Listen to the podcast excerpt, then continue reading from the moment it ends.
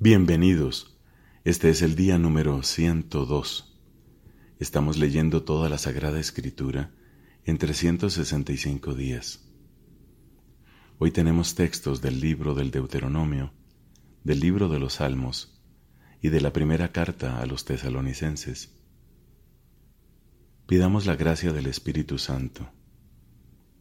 Solo con el Espíritu podemos recibir la palabra de Dios como verdadera palabra que ha sido dada para nuestra salvación. En el nombre del Padre y del Hijo y del Espíritu Santo. Amén. Del libro del Deuteronomio, capítulo 32. Escucha cielo y hablaré, oiga la tierra las palabras de mi boca. Que mi enseñanza descienda como lluvia y mi palabra caiga como rocío, como aguacero sobre la hierba, como chaparrones sobre el pasto. Yo voy a proclamar el nombre del Señor. Den gloria a nuestro Dios. Él es la roca, su obra es perfecta, todos sus caminos son justos. Es un Dios fiel y sin falsedad, justiciero y recto pero se comportaron mal con él, los que ya no son sus hijos, a causa de su depravación, esa generación tortuosa y perversa. Así le pagas al Señor, pueblo necio e insensato. ¿Acaso no es Él tu Padre y tu Creador, el que te hizo y te afianzó? Acuérdate de los días lejanos, considera las épocas pasadas, Pregúntale a tu padre y él te informará, a los ancianos y ellos te lo dirán. Cuando el Altísimo dio una herencia a cada nación, cuando distribuyó a los hombres, él fijó las fronteras de los pueblos según el número de los hijos de Dios. Pero la parte del Señor es su pueblo, la porción de su herencia es Jacob. Lo encontró en una tierra desierta, en la soledad rugiente de la estepa lo rodeó y lo cuidó, lo protegió como la pupila de sus ojos, como el águila que impulsa a su nidada revoloteando sobre sus pichones, así extendió sus alas, lo tomó y lo llevó sobre sus plumas. El Señor solo lo condujo, no había a su lado ningún Dios extranjero. Lo puso encima de las alturas del país, para que comiera los frutos de los campos, lo alimentó con miel de los peñascos, con aceite de la roca dura, con cuajada de vaca y leche de oveja, con la cordura de corderos y carneros, con toros de bazán y con cabritos, y con la mejor harina de trigo, y le dio como bebida la sangre espumante de la uva. Así engordó Yesurún, y dio patadas. Sí, engordaste te pusiste obeso y corpulento. Él rechazó al Dios que lo creó, despreció a su roca salvadora. Provocaron sus celos con dioses extranjeros, lo irritaron con abominaciones, ofrecieron sacrificios a demonios que no son Dios, a dioses que no conocían, a dioses nuevos, recién llegados, que sus padres no habían venerado. Así despreciaste la roca que te engendró, olvidaste al Dios que te hizo nacer. Al ver esto, el Señor se indignó y desechó a sus hijos y a sus hijas. Entonces dijo, les ocultaré mi rostro para ver en qué terminan, porque son una generación perversa, hijos faltos de lealtad.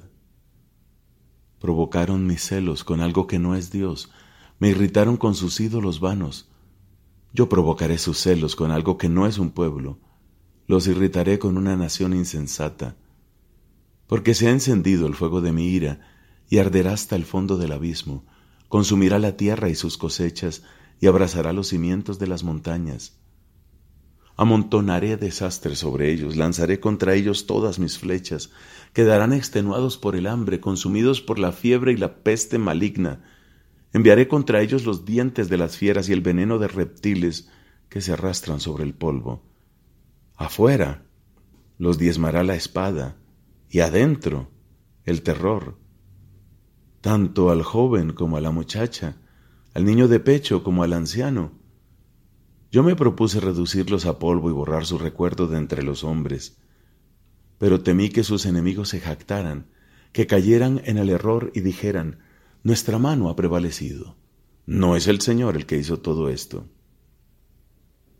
Porque esa gente ha perdido el juicio y carece de inteligencia.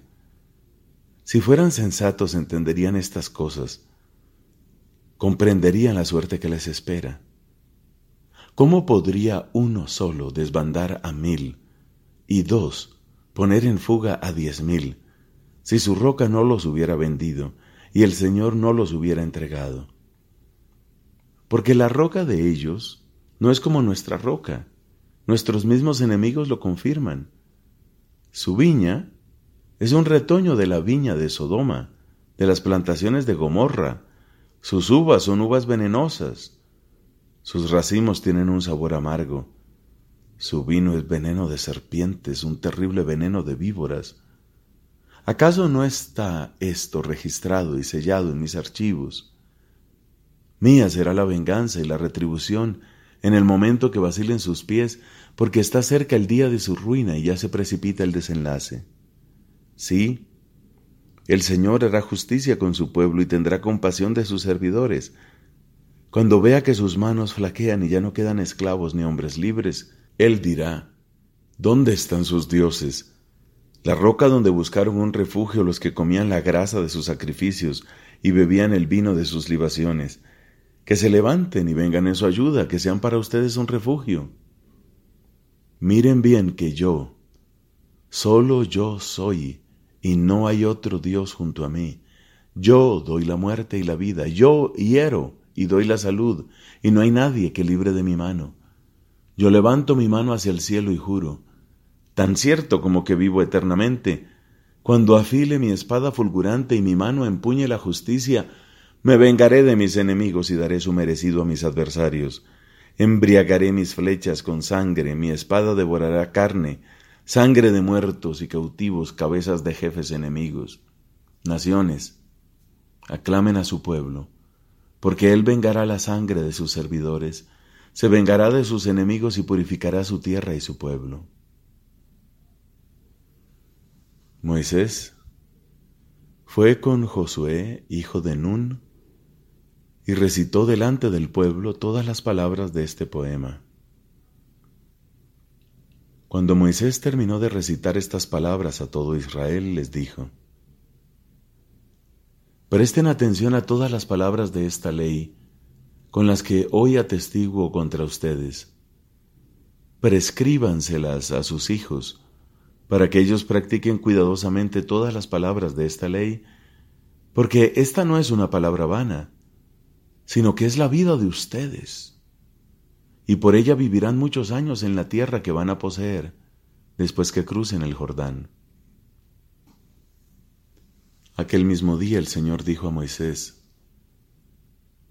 Sube a esa montaña de los Abarim, al monte Nebo, que está en el país de Moab, frente a Jericó, y contempla la tierra de Canaán que yo doy en propiedad a los israelitas.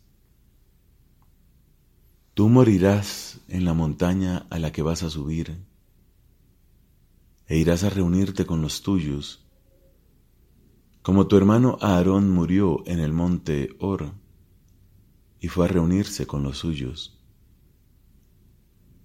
porque ustedes fueron infieles a mí junto a las aguas de Meribá de Cades en el desierto de Sin, y no manifestaron mi santidad en medio de los israelitas. Por eso no entrarás en la tierra que yo daré a los israelitas, sino que solamente la verás de lejos. Palabra de Dios, te alabamos, Señor. Salmo número 103 de David. Bendice al Señor, alma mía, que todo mi ser bendiga a su santo nombre. Bendice al Señor, alma mía, y nunca olvide sus beneficios. Él perdona todas tus culpas y cura todas tus dolencias, rescata tu vida del sepulcro, te corona de amor y de ternura, Él colma tu vida de bienes, y tu juventud se renueva como el águila. El Señor hace obras de justicia y otorga el derecho a los oprimidos. Él mostró sus caminos a Moisés y sus proezas al pueblo de Israel. El Señor es bondadoso y compasivo, lento para enojarse y de gran misericordia. No acusa de manera inapelable, ni guarda rencor eternamente, no nos trata según nuestros pecados, ni nos paga conforme a nuestras culpas.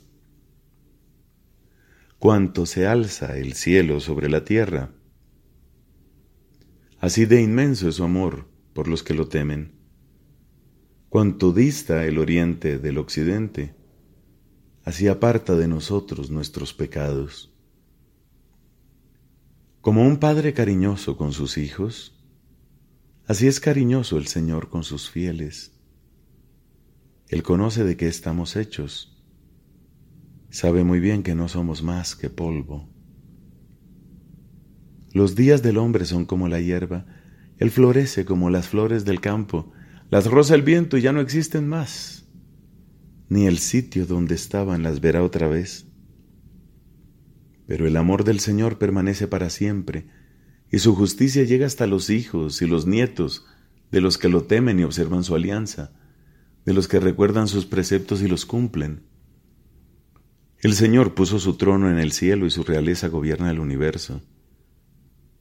Bendigan al Señor todos sus ángeles, los fuertes guerreros que cumplen sus órdenes, apenas oyen la voz de su palabra. Bendigan al Señor todos sus ejércitos, sus servidores, los que cumplen su voluntad. Bendíganlo todas sus obras en todos los lugares donde ejerce su dominio. Bendice, alma mía, al Señor. Padre, te da gloria a tu Hijo en el Espíritu Santo, como era en el principio, ahora y siempre, por los siglos de los siglos. Amén.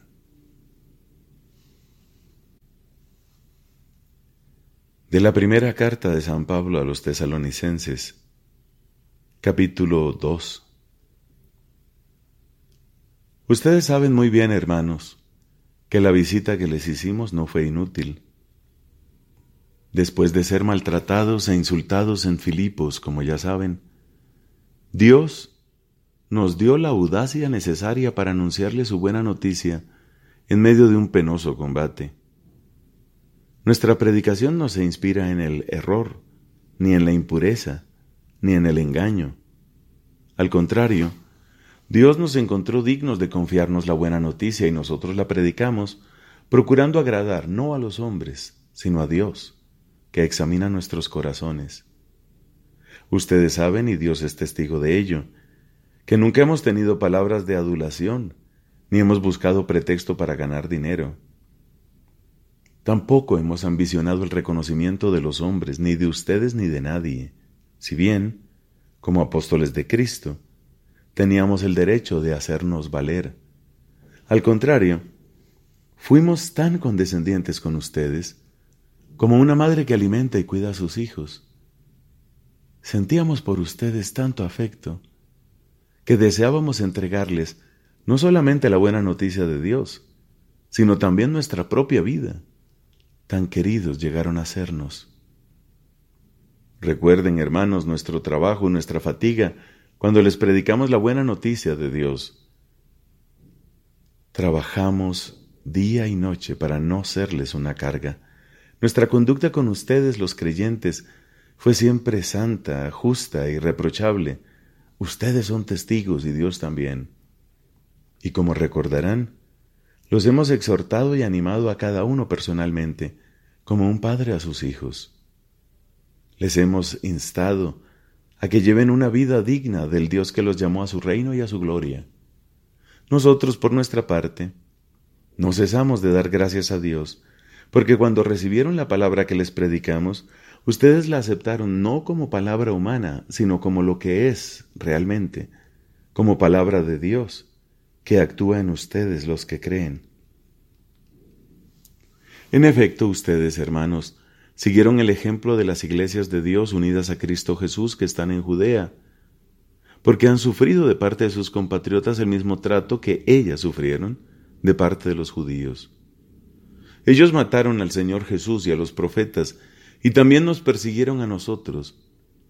No agradan a Dios y son enemigos de todos los hombres, ya que nos impiden predicar a los paganos para que se salven.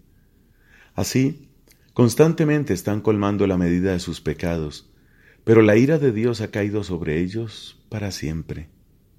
En cuanto a nosotros, hermanos, físicamente separados de ustedes por un tiempo, aunque no de corazón, sentimos un ardiente y vivísimo deseo de volver a verlos. Por eso quisimos ir hasta allí. Yo mismo, Pablo, lo intenté varias veces, pero Satanás me lo impidió. ¿Quién, sino ustedes, son nuestra esperanza, nuestro gozo, y la corona de la que estaremos orgullosos delante de nuestro Señor Jesús el día de su venida? Sí, ustedes son nuestra gloria y nuestro gozo. Palabra de Dios. Te alabamos, Señor.